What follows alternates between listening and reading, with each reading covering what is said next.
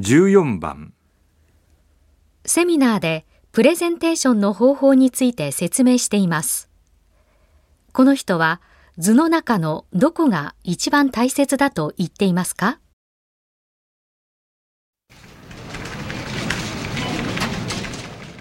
えー、プレゼンテーションに含まれる主な要素としては、この図のようなことが考えられます。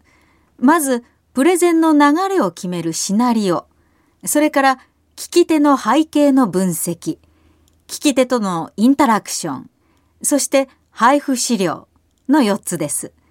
そこで最も大切なのは、プレゼンを一方的にダラダラ行わないということです。皆さん、通常、質疑応答をまとめて最後に回していませんか？聞き手から出る質問を恐れていませんか？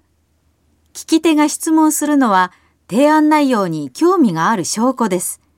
質問は話の節目ごとに適宜取り上げ、その場その場で答えた方が効果的です。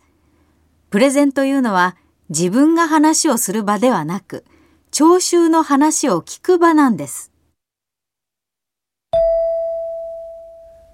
図の中のどこが一番大切だと言っていますか？